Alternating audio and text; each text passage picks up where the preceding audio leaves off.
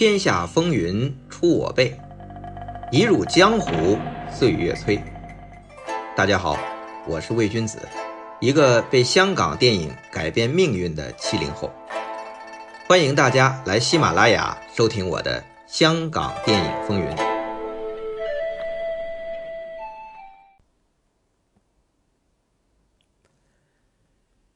张家班众弟子为纪念恩师张彻。从影四十周年，免费义务拍摄《一胆群英》，由吴宇森、吴马导演，李修贤的万能影业制作，姜大卫、狄龙、李修贤领衔主演。狄龙在片中饰演大反派。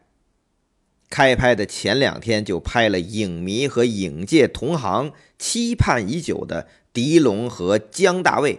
十多年后再次同框的历史性画面，姜大卫还搂着狄龙对戏中的女朋友说：“这是龙哥，我的好朋友。”这个画面啊，足以让他们两人的影迷反复回味。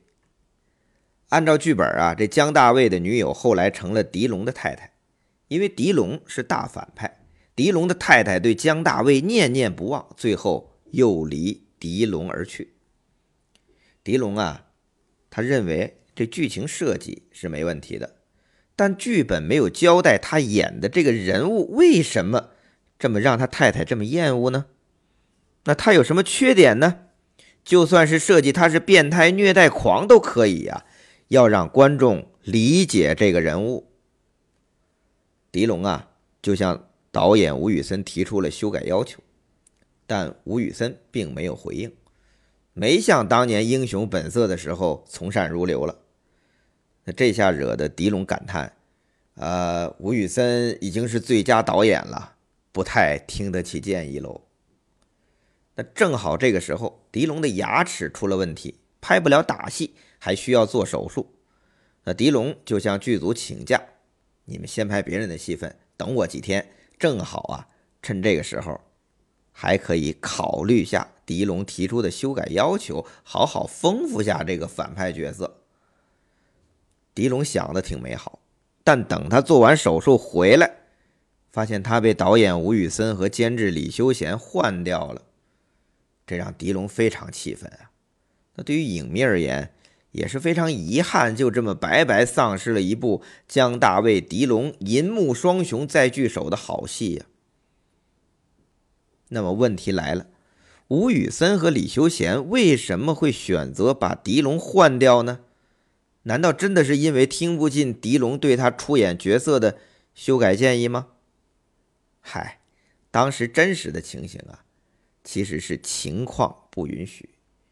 你说拍《一胆群英》本来就是张家班的徒弟故人送给张彻的一个礼物，大家都不收钱，义务拍摄。哪有什么合约呀？赚到钱都给张彻，所以这不是一个正常拍一部戏的概念。时间非常紧，大家都是马不停蹄的赶拍。向狄龙提出还要停下来等他几天的，嗨，基本不太现实，因为很难协调其他人的时间。这是所有人都明白、都需要迁就的事儿。那这个时候，狄龙提出来要改剧本，又有手术要做，那么作为导演的吴宇森和负责制片的李修贤就要当机立断，为大局着想，不能等，但又要请和狄龙分量相当的演员，于是啊，就想到了当年曾经和姜大卫、狄龙三足鼎立的陈观泰，马永贞啊，那当时陈观泰呀。是刚刚离开电影圈下海，打算专注做生意的，拍《一胆群英》啊，只是过来客串。但狄龙这个状况，他就临时顶上，演了本来是狄龙的大反派。那对此啊，陈观泰没二话，你让我演就演，也没对剧本提意见。那最后《一胆群英》的成片还是加进去一些狄龙已经拍了的戏份，但是变成了客串。但因为拍的时候啊，狄龙的角色还是男主角，只能后期通过剪辑和配音进行修改。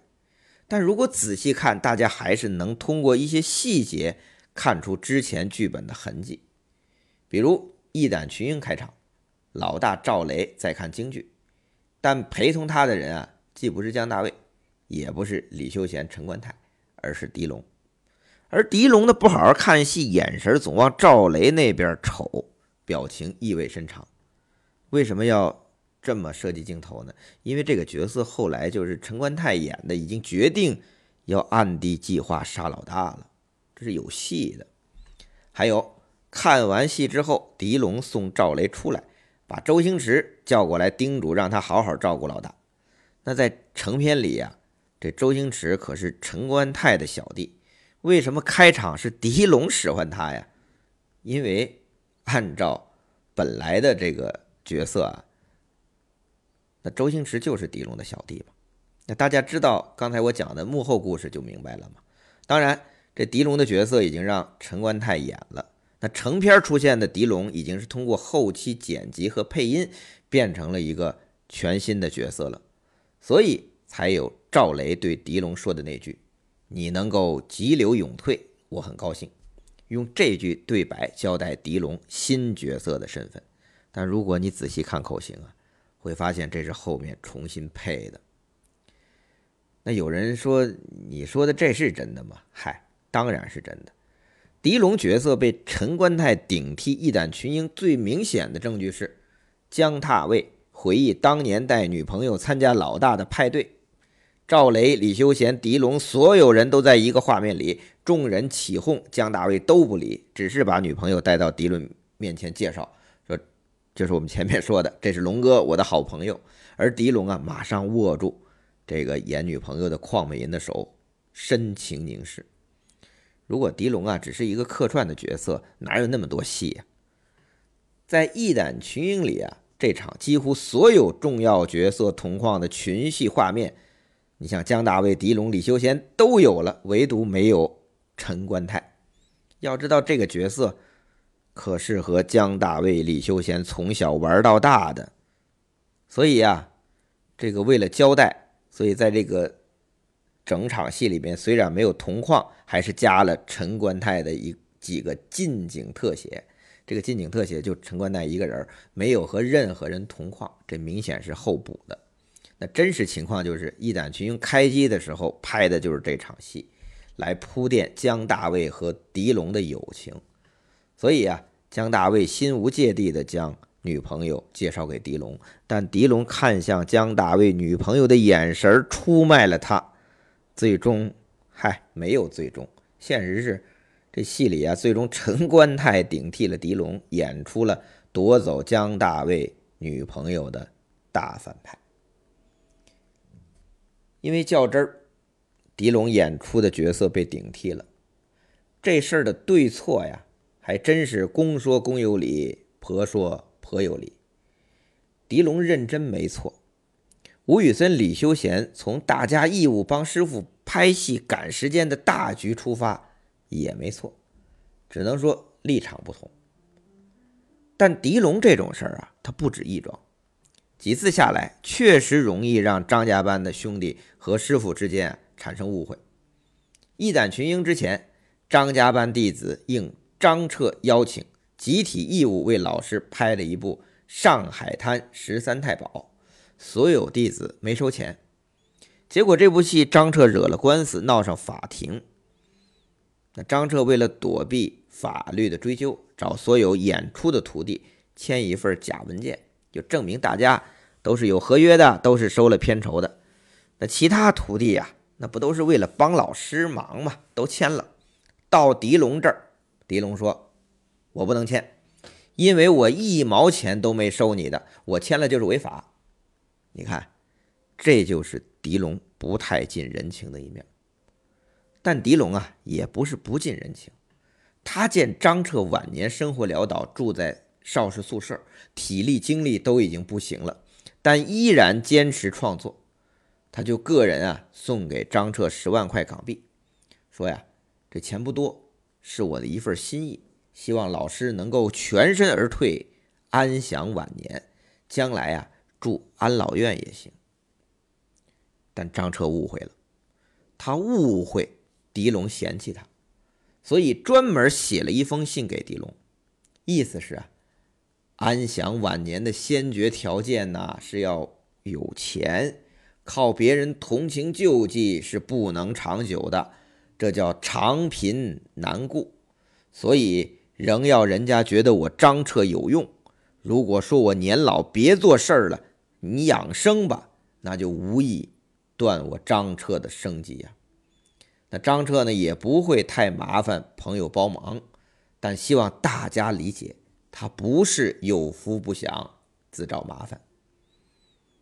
那张彻这封信啊，透着客气，让狄龙觉得老师已经对他见外了，好像狄龙这样做，张彻觉得是在嫌弃他。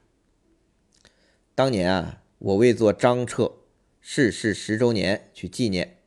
专门去香港访问狄龙，狄龙跟我讲到这里，长叹一声：“好人难做呀！”眼圈就红了，声音也哽咽了。狄龙很委屈，他住在清水湾，在众徒弟中离张彻最近，所以他是看望照顾张彻起居的时候也是最多。他是一个十分感恩的一条汉子。后来张彻。病危的时期，狄龙也经常去探望，见他没事儿就出去拍戏了。结果没几天，张彻就病逝了。那张彻逝世，众弟子张罗葬礼，主要还是姜大卫和李修贤。那葬礼当天，连王宇都从中国台湾赶过来，还有吴宇森从美国赶过来，唯独狄龙因为在内地拍戏，没有出席。当然啊，他也让儿子谭俊彦过来了，这下引起了张家班很多弟子不满。王宇就说了：“拍戏你不会请假吗？这么大的事儿。”那姜大卫也很不高兴，有某媒体啊就问他这个事儿，他就来了句：“别跟我提这个人。”那也算是一时气话吧。那好多朋友都讲啊，张彻葬礼，狄龙啊，真的是怎么都应该来。你说你请假，你怎么也应该请过来。但是，我们也想一想，狄龙对张彻晚年的照顾是最多的，但偏偏最后葬礼这一环掉了链子，这在世俗眼中算是功亏一篑呀。但我们说了这么多狄龙，其实也应该明白他的为人了。这种爱较真儿、有自己原则的人，在社会上有时候。注定是孤独的。还是那句话，没有谁对谁错，只是看大家的为人处事的风格和原则吧。狄龙和姜大卫完全两种不同的性格，也走出了完全不同的人生。他们年轻时在一起亲密无间，打造出那么多让人回味的佳作，这是他们的缘分，也是我们作为观众的幸运。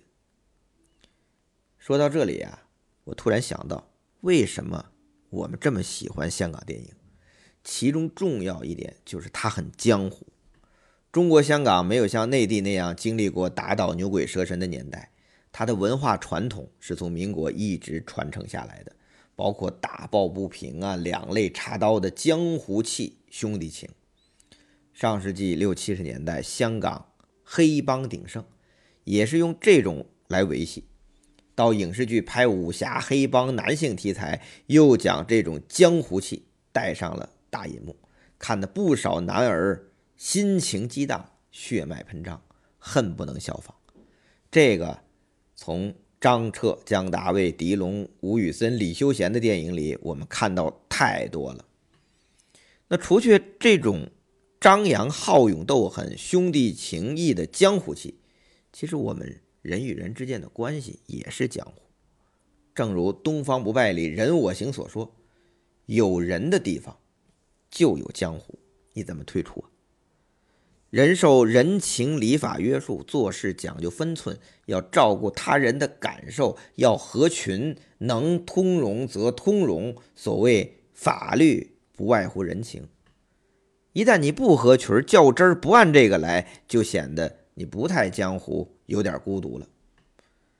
狄龙不在张彻为了规避法律的假合同上签字，没有帮师傅这个忙，就显得有点不太江湖。大家都赶时间为师傅免费拍戏，就你有想法，就你较真儿。对不起，大家不陪你玩了，这又显得你不太江湖了。师傅的葬礼你没来，就算你平时比大伙更尽孝，对不起，你一样显得不太仗义了。所以呀，狄龙委屈呀，孤独啊。但狄龙真的不江湖不仗义吗？肯定不是，冤枉他了。狄龙报恩、尽孝、讲原则。够讲究，他是另外一种江湖，另外一种的好汉。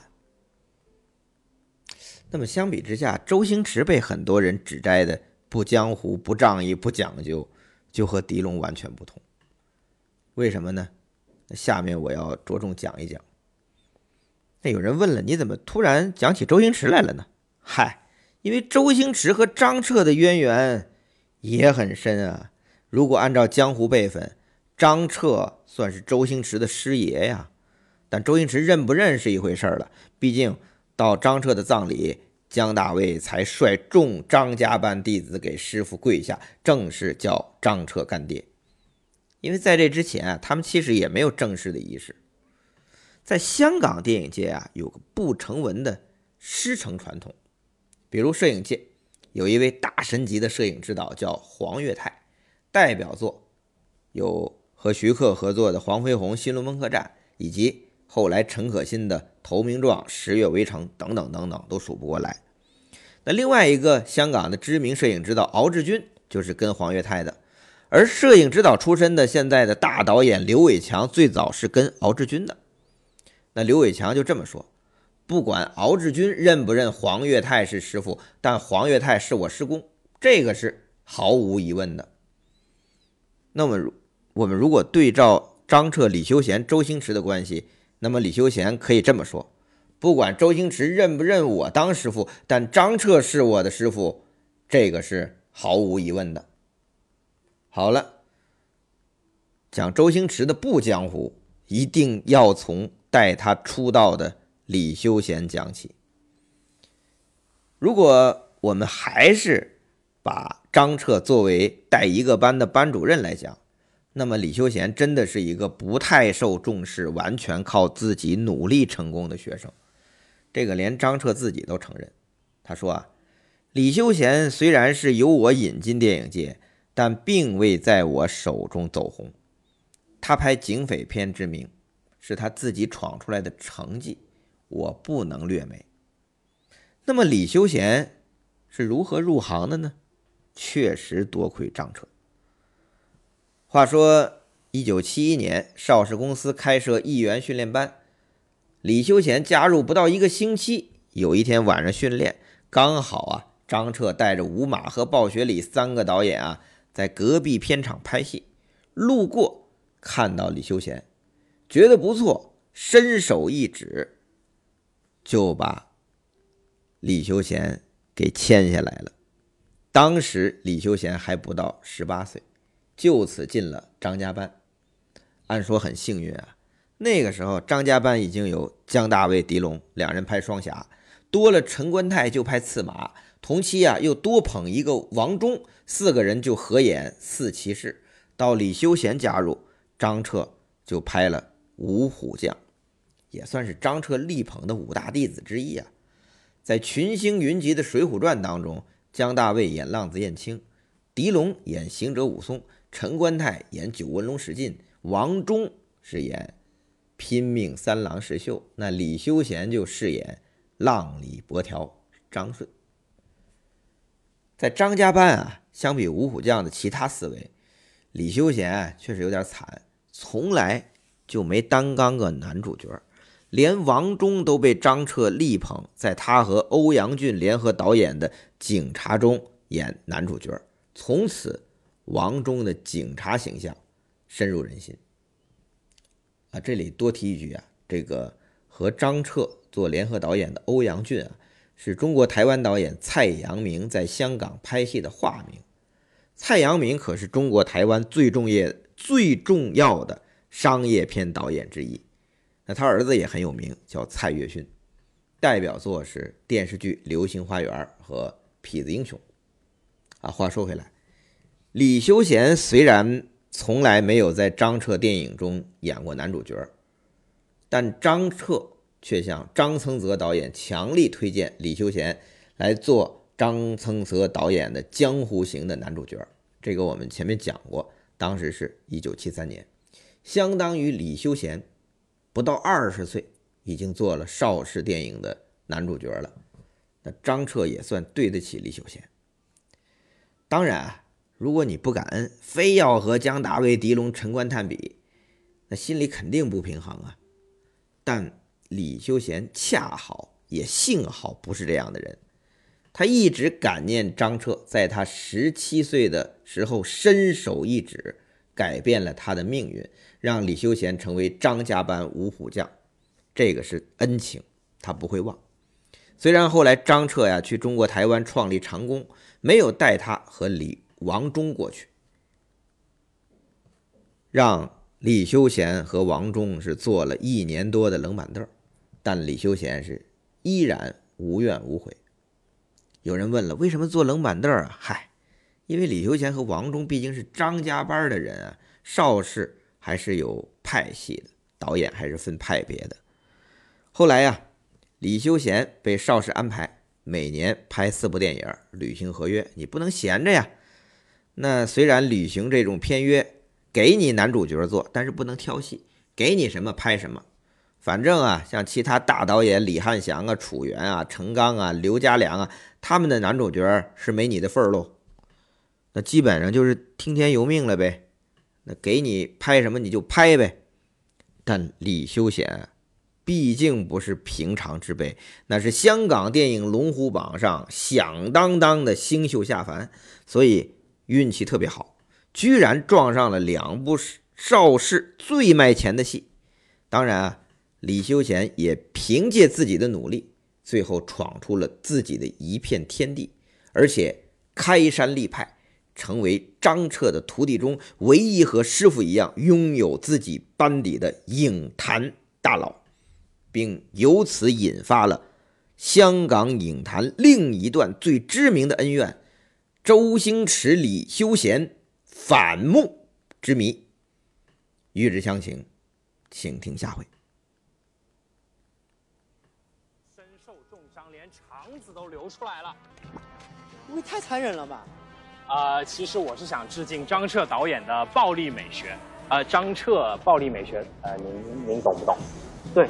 呃，不是对，您懂不懂？你觉得呢？啊，我不好说。